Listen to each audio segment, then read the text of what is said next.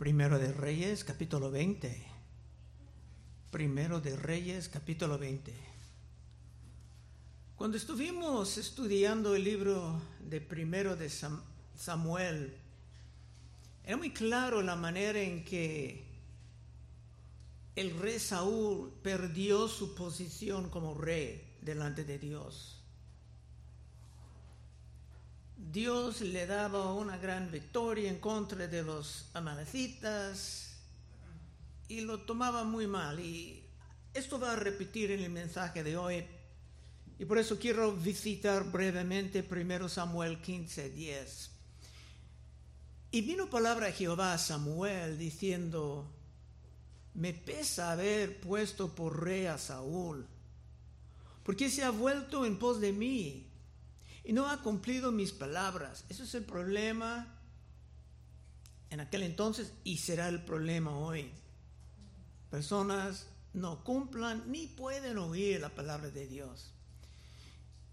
Y se apesadumbró Samuel y clamó Jehová toda aquella noche. Madrugó luego Samuel para ir a encontrar Saúl por la mañana.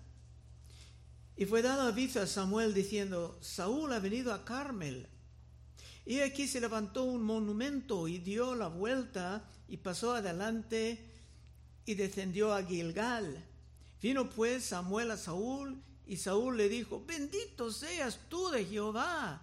Yo he cumplido la palabra de Jehová. Esto siempre era mentira en la vida de Saúl. Yo he cumplido la palabra de Jehová. Samuel entonces dijo, pues qué valido de ovejas y bramido de vacas es este que yo oigo con mis oídos. Y Saúl respondió, de Amalek los han traído, porque el pueblo perdonó a lo mejor de las ovejas y de las vacas para sacrificarlas a Jehová tu Dios. Pero lo demás lo destruimos. Hicieron la mitad de lo que Dios pedía. Entonces dijo Samuel a Saúl, déjame declararte lo que Jehová me ha dicho esta noche. Y él respondió, di. Y dijo Samuel, aunque eres pequeño en tus propios ojos, ¿no has sido hecho jefe de las tribus de Israel? Jehová te ha ungido por rey sobre Israel. Y Jehová te envió en misión y dijo, ve, destruye a los pecadores de Amalek y hazles guerra hasta que los acabes. Porque pues no has oído la voz de Jehová, sino que vuelto al botín, has hecho lo malo ante los ojos de Jehová. Y Saúl respondió a Samuel, antes bien he obedecido a la voz de Jehová. Siempre mentira, en su caso. Y fue la misión que Jehová me envió. He traído a Agag, rey de Amalek, y he destruido a los amalecitas. En vez de destruir a Agag, el rey, Saúl lo traía vivo, en contra de las instrucciones claras de Dios. En fin, Samuel mismo tenía que matarlo. Esto está en el mismo capítulo 15:32. Después dijo Samuel, traedme a Agag, rey de Amalek. Y Agag vino a él alegremente y dijo a Agag, ciertamente ya pasó la amargura de la muerte. Y Samuel dijo, como tu espada dejó a las mujeres sin hijos, así tu madre será sin hijo entre las mujeres. Entonces Samuel cortó en pedazos a Agag delante de Jehová en Gilgal. El profeta tenía que cumplir lo que el rey no hizo. Era un gran error de parte de Saúl. Era una falta de gratitud no llevar a cabo las instrucciones cuando Dios mandaba una victoria tan clara. Y algo muy parecido va a pasar otra vez en el estudio de hoy. Es más tarde, otra época después de David y Samuel. Versículo 1. Entonces Benadad, rey de Siria, juntó a todo su ejército y con él a treinta y dos reyes con caballos y carros y subió y sitió a Samaria y la combatió. Samaria en aquel tiempo era Israel, las diez tribus del norte, sobre las cuales Acab era rey, su esposa era Jezabel. Y ese Adad era un rey horrible que abandonaba toda justicia para avanzar su imperio. Los reyes que tenían consigo eran simplemente hombres sobre diferentes regiones de su imperio, un imperio que estaba creciendo. Dos. Y envió mensajeros a la ciudad de Acab, rey de Israel, diciendo, así ha dicho Ben Adad, tu plata y tu oro son míos, y tus mujeres y tus hijos hermosos son míos. Y el rey de Israel respondió y dijo, como tú dices, rey, señor mío, yo soy tuyo y todo lo que tengo. Acá el rey de Israel contestaba así porque se creía que sería bajo ese imperio como los otros 32 reyes sirviendo a Siria y viviendo bajo su dominio. Así se hablaban, con una amenaza, era normal. Versículo 5.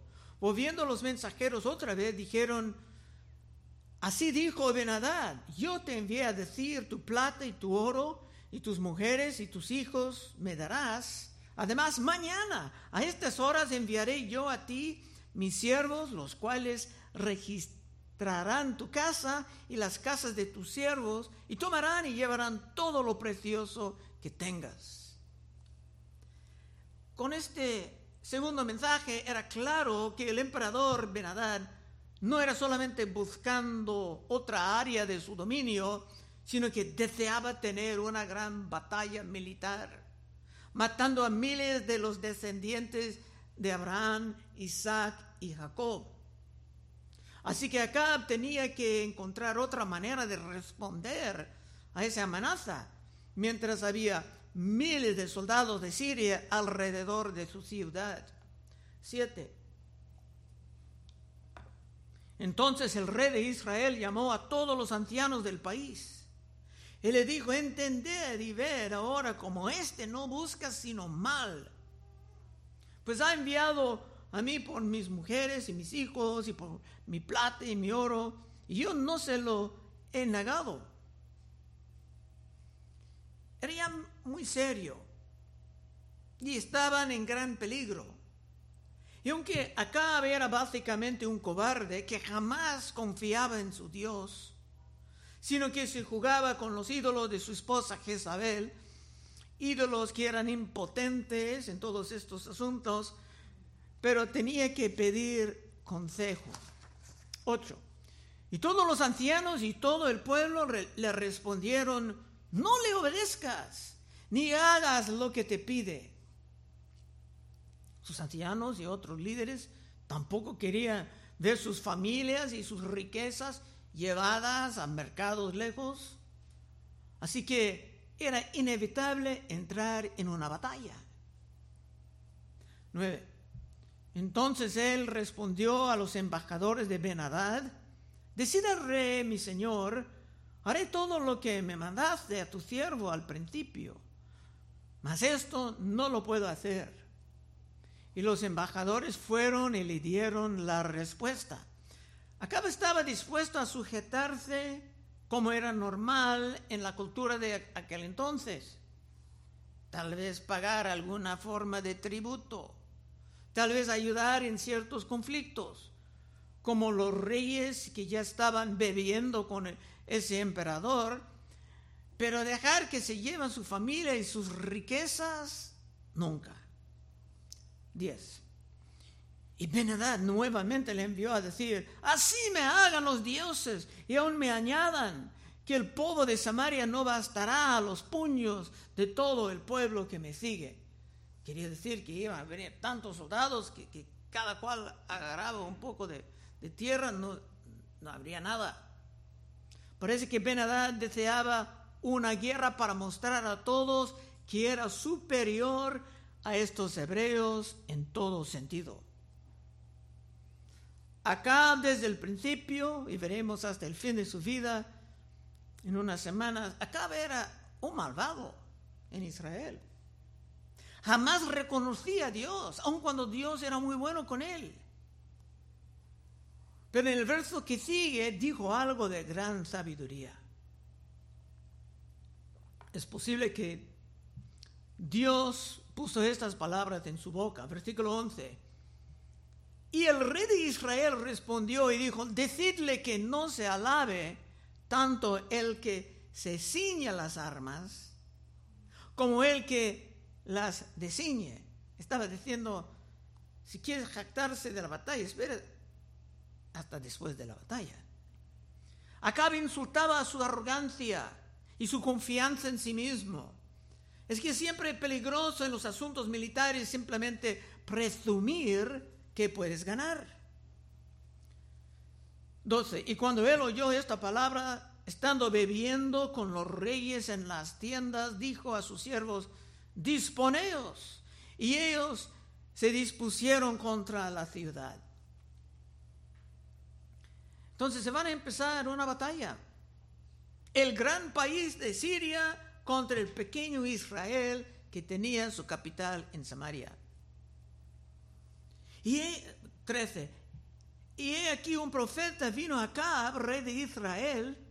Se cree que si un profeta vino acá sería para condenarlo, denunciarlo, pero no. Dios estaba expresando misericordia. En versículo 13. Y aquí un profeta vino acá, rey de Israel, y le dijo, así ha dicho Jehová, ¿has visto esta gran multitud? Y aquí yo te la entregaré hoy en tu mano para que conozcas que yo soy Jehová. Esta es la segunda vez que Dios ha revelado a sí mismo claramente acá. Era una gran misericordia que no era nada merecida. La primera vez era cuando Elías triunfaba sobre los profetas de Baal, llamando el fuego de los cielos, pero acá, lejos de reconocer a Dios con algo de la gratitud, simplemente se quedaba en su actitud de incrédulo. Versículo 14. Respondió acá, ¿por mano de quién? Él dijo, así ha dicho Jehová, por mano de los siervos de los príncipes de las provincias. Y dijo acá, ¿quién comenzará la batalla? Y él respondió, tú. Se emplear hombres jóvenes de poca experiencia para dar aún más gloria a Dios por un triunfo. Y aunque acá no va a mostrar nada de la gratitud, se va a seguir las instrucciones del profeta porque nadie tenía ningún otro plan en esa emergencia. 15. Entonces él pasó revista a los siervos de los príncipes de las provincias, los cuales fueron 232, luego pasó revista a todo el pueblo a todos los hijos de Israel, y fueron siete mil y salieron a mediodía, y estaba Ben bebiendo y embriagándose en las tiendas, él y los reyes, los treinta y dos reyes que habían venido en su ayuda. Ben y sus hombres, estos reyes, eran muy confiados en su triunfo tanto que pasaban su día emborrachándose en vez de siguiendo con cuidado. Pero acá con las fuerzas inferiores tenía que examinar todo para hacer su mejor defensa. 17. Y los siervos de los príncipes de las provincias salieron los primeros, y Benadad había enviado quien le dio aviso diciendo, han salido hombres de Samaria. Entonces dijo, si han salido por paz, tomadlos vivos. Y si han salido para pelear, tomadlos vivos. Esto era un error fatal. En medio de una guerra tan seria, Pero tal vez Dios puso estas palabras también en la boca de ese emperador borracho que sentía como que era encima de todo peligro. Tenía todo bajo control en su imaginación. 19. Salieron pues de la ciudad los siervos de los príncipes de las provincias y en pos de ellos el ejército y mató cada uno al que venía contra él. Y huyeron los sirios siguiéndoles los de Israel y el rey de Siria. Benadad se escapó en un caballo con alguna gente de caballería. Esto claramente era por el poder de Dios, protegiendo a los que eran su pueblo, aunque ellos estaban viviendo en rebelión. Y estos eran momentos de glorificar a Dios y responder con gratitud. Pero otra vez la gratitud estará ausente. 21. Y salió el rey de Israel e hirió a la gente de, a caballo y los carros y deshizo a los sirios causándoles gran estrago. Acá, que un poco antes era cobarde, dispuesto a rendirse, ahora salía como triunfante.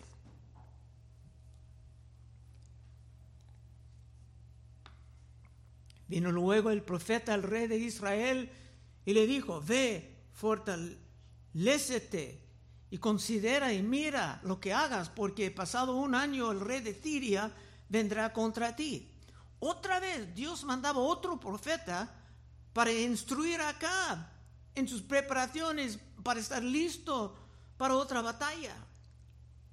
Dios cuidando de él y otra vez la gratitud era ausente. 23. Y los siervos del rey de Siria le dijeron, sus dioses son dioses de los montes, y por esto nos han vencido. Mas si pelearemos con ellos en la llanura, se verá si no los vencemos.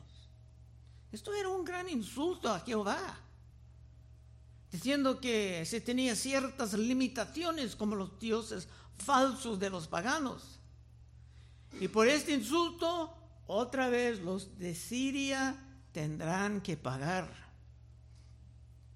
24. Haz pues así, saca los reyes cada uno de su puesto y pon capitanes en su lugar de ellos. Y tú, fórmate otro ejército como el ejército que perdiste, caballo por caballo y carro por carro. Luego pelearemos con ellos en campo raso y veremos si no los vencemos. Y él les dio oído y lo hizo así. Esto era y es una característica de los enemigos del pueblo de Dios. Si están vencidos, no van a dejarnos en paz, sino que pasando el tiempo van a buscar otras maneras de venir, intentar derrotarnos. 26. Pasado un año, Benadad pasó revista al ejército de los sirios y vino a Afec para pelear contra Israel. Otra vez vino para recuperar algo de su ego, por estar derrotado por una fuerza tan inferior, guiada por jóvenes. 27.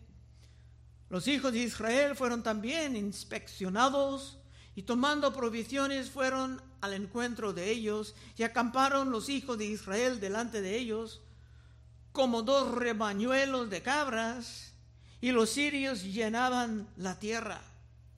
Otra vez, parecía como que era absurdo para el pequeño Israel defenderse en contra de tantas fuerzas profesionales enormes.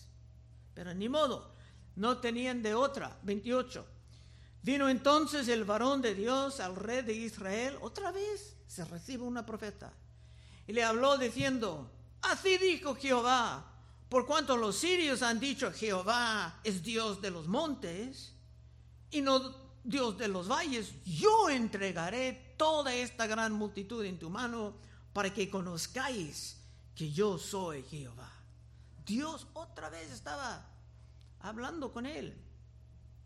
revelándose acá, como lo ha hecho a muchos que vienen a las iglesias, pero siempre hay gente que simplemente no respondan y por supuesto jamás expresan la más mínima gratitud. 29. Siete días estuvieron acampados los unos frente a los ojos y el séptimo día se dio la batalla y los hijos de Israel mataron de los sirios en un solo día cien mil hombres de a pie. Otra vez Dios estaba con su pueblo, haciendo lo imposible. Otros líderes estarían quemando bueyes en grandes cantidades, expresando su gratitud, pero con ese malvado acá, nada. 30. Las demás huyeron a Fec, a la ciudad, y el muro cayó sobre 27 mil hombres que habían quedado. También Benadad vino huyendo a la ciudad y se escondía de aposento en aposento.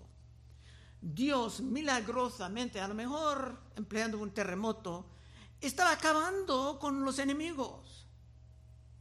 Debe de ser claro a todos que esto era por un poder sobrenatural. Hasta el rey Benadad, el arrogante, tenía que esconderse para tratar de salvar a su vida. 31. Entonces sus siervos le dijeron, he aquí, hemos oído de los reyes de la casa de Israel que son reyes clementes, como el rey Saúl. Pongamos pues ahora silicio en nuestros lomos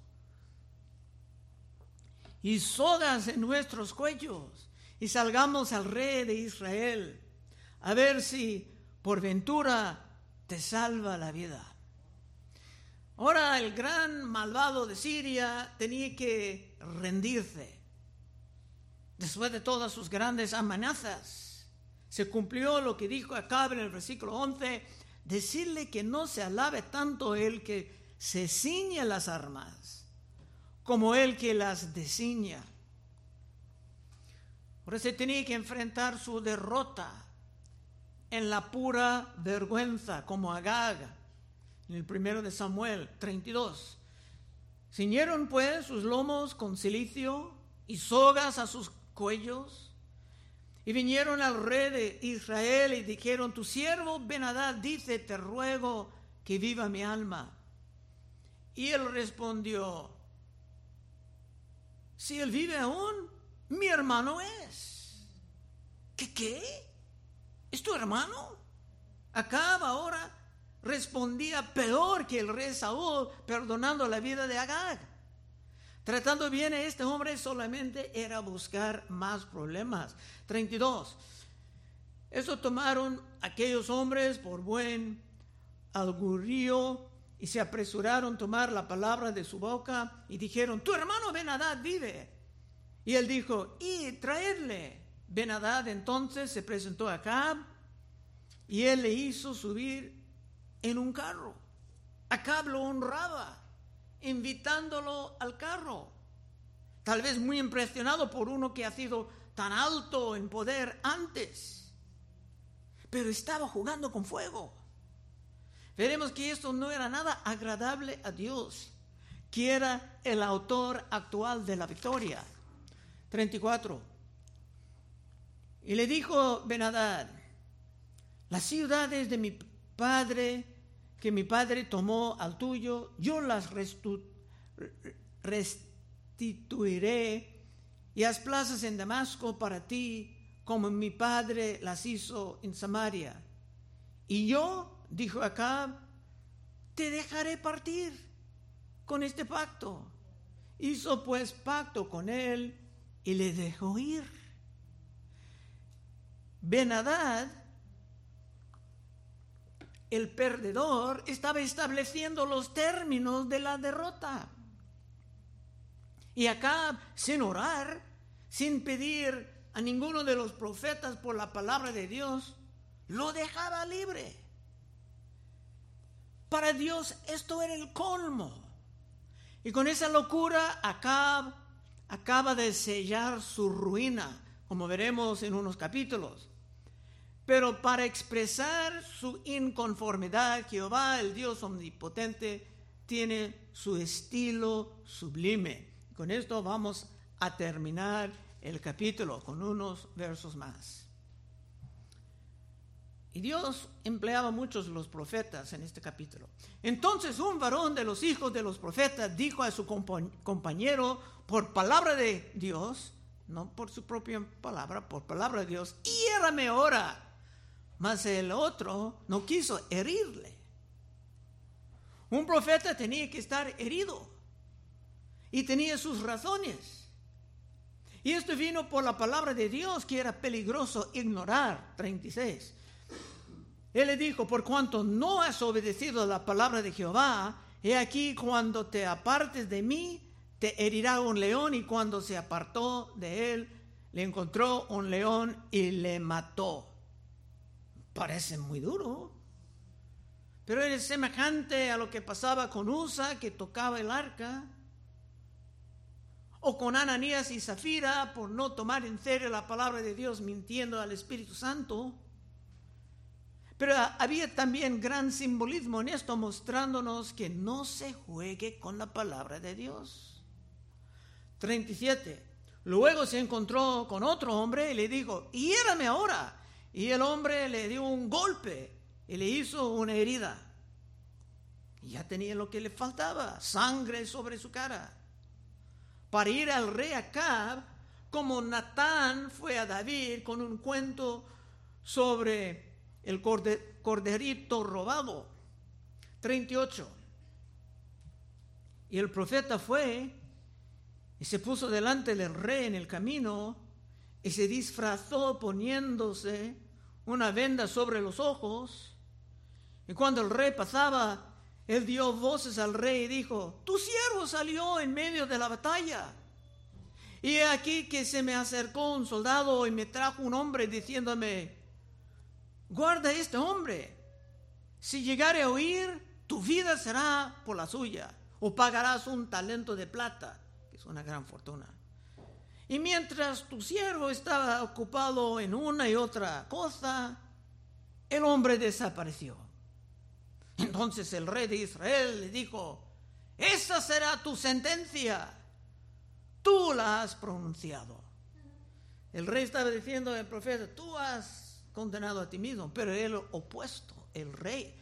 Como en el caso de David, acaba, acaba, acaba de juzgar a sí mismo, porque Acab dejaba al rey de Siria escapar cuando Dios tenía otros planes para él.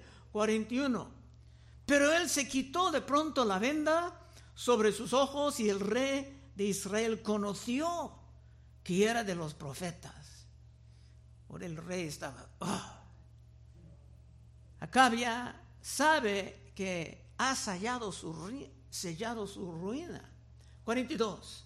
Y él le dijo, así ha dicho Jehová, por cuanto soltaste de la mano al hombre de mi anatema, tu vida será por la suya, tu pueblo por el suyo. Cuando dice Benadad era el hombre de la anatema de Dios, quiere decir que estaba maldecido y que su derrota era para su destrucción. Pero para acá lo que Dios quería no importaba en lo más mínimo. Y por esto acá ha sellado su ruina por la falta de gratitud. Y tú estás viviendo con una sensatez de lo que Dios quiere hacer en tu vida. ¿Estás mostrando tu gratitud por lo que Dios ha hecho contigo? Último versículo 43. Y el rey de Israel se fue a su casa triste y enojado y llegó a Samaria. En vez de regresar a casa alegre por un día de gran victoria, se regresaba enojado. Estaba enojado con el profeta y estaba enojado con Dios que estaba ya preparando su ruina en grande. Conclusión, si tú quieres vivir expresando tu gratitud a tu Dios y desarrollando una sensatez de su voluntad para tu vida, entonces puedes pasar al frente en unos momentos y oraremos contigo. Vamos a orar. Oh Padre, te damos gracias por todas estas historias antiguas que han sido para siempre en la vida de la iglesia, en la vida del pueblo judío, y que hay gran sabiduría aquí para nosotros. Guíanos, Señor, y ayúdanos a vivir en gratitud a ti. Ayúdanos a aprender no como Saúl, no como acá, sino como a Cristo Jesús, a escuchar la palabra y cumplir la palabra para quedarnos en tu luz y en tu protección. Pedimos en el santo nombre de Cristo Jesús. Amén.